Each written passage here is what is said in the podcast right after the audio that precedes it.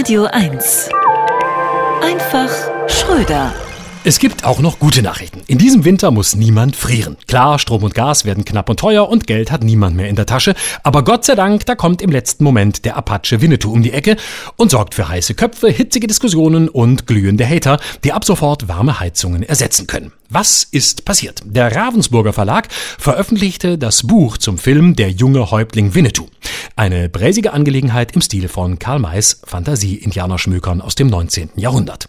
Nachdem ein paar empörungsbesoffene Journalisten mit zu viel Tagesfreizeit und Twitter-Eskalationsbereitschaft auf die Triggerwirkung des Buchs hingewiesen hatten, zog Ravensburger die Reißleine und nahm dieses und weitere Winnetou-Bücher direkt aus dem Programm.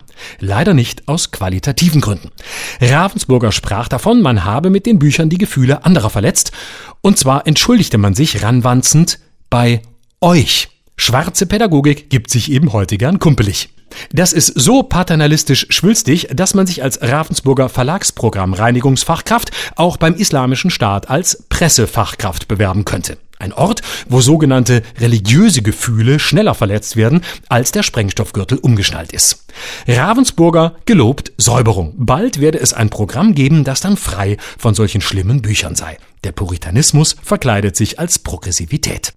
Karl May stand schon immer im Verdacht, die Jugend zu verderben. Vor über 100 Jahren waren es die Konservativen. Damals befürchteten Geschmacksrichter, dass Karl Mays Abenteuergeschichten Bluthochdruck auslösen könnten und masturbatorische Gewohnheiten befördern könnten.